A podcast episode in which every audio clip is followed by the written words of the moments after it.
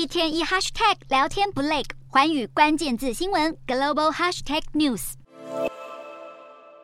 一声令下，俄军炮兵操控榴弹炮连发数十弹，对乌俄交战最激烈的乌东巴赫姆特市进行日以继夜的炮击。俄罗斯国防部当地时间十三日发布这段俄军炮击画面的同时，还声明宣称已经完全掌控巴赫姆特市北方的重要战略村镇克拉斯纳霍拉。接着，俄国国防部还声称，大批前线俄军部队四天以来已经成功向西推进两公里。卫星图像也显示，巴赫姆特一带十多座城镇周围全是俄军炮弹弹坑。显是目前乌俄两军交战前线已经涵盖乌克兰东南部的哈尔科夫、顿内茨克、卢甘斯克以及扎波罗热州，战况越来越激烈。北约秘书长也连忙警告，俄军预料在今年二月中发动的大进攻恐怕已经开始。根据北约统计，随着战争升级，乌克兰部队每天发射的炮弹数量多达一万枚，消耗速度更是非常的惊人。因此，北约秘书长也呼吁各成员国尽快增产炮弹，确保库存足够。就在战争即将届满一年、战况最告急的时刻，中国也前来参一咖。中国外交部当地时间十三日表示，中共中央外事工作委员会办公室主任王毅将在本月十四到二十二日先后访问法国、意大利、匈牙利以及俄罗斯。北京当局。还强调，俄中将以王毅访问为契机，更进一步推动双边关系。另外，还有俄国媒体透露，王毅访问俄国期间可能会与普丁会面，为习近平今年春季的俄罗斯访问事先铺路。